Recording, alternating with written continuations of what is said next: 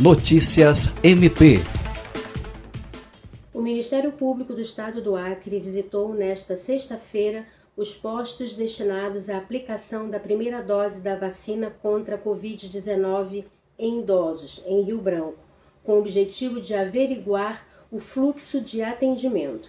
A ação foi organizada pelo Centro de Apoio Operacional, CAOP, de Defesa de Saúde e pela Promotoria Especializada de Defesa dos Direitos da Pessoa Idosa e da Pessoa com Deficiência, que tem como titular o promotor de justiça Júlio César de Medeiros.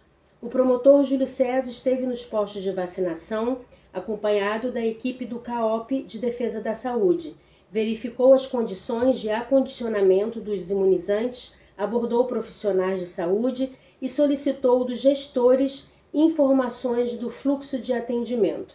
Lucimar Gomes para a Agência de Notícias do Ministério Público do Estado do Acre.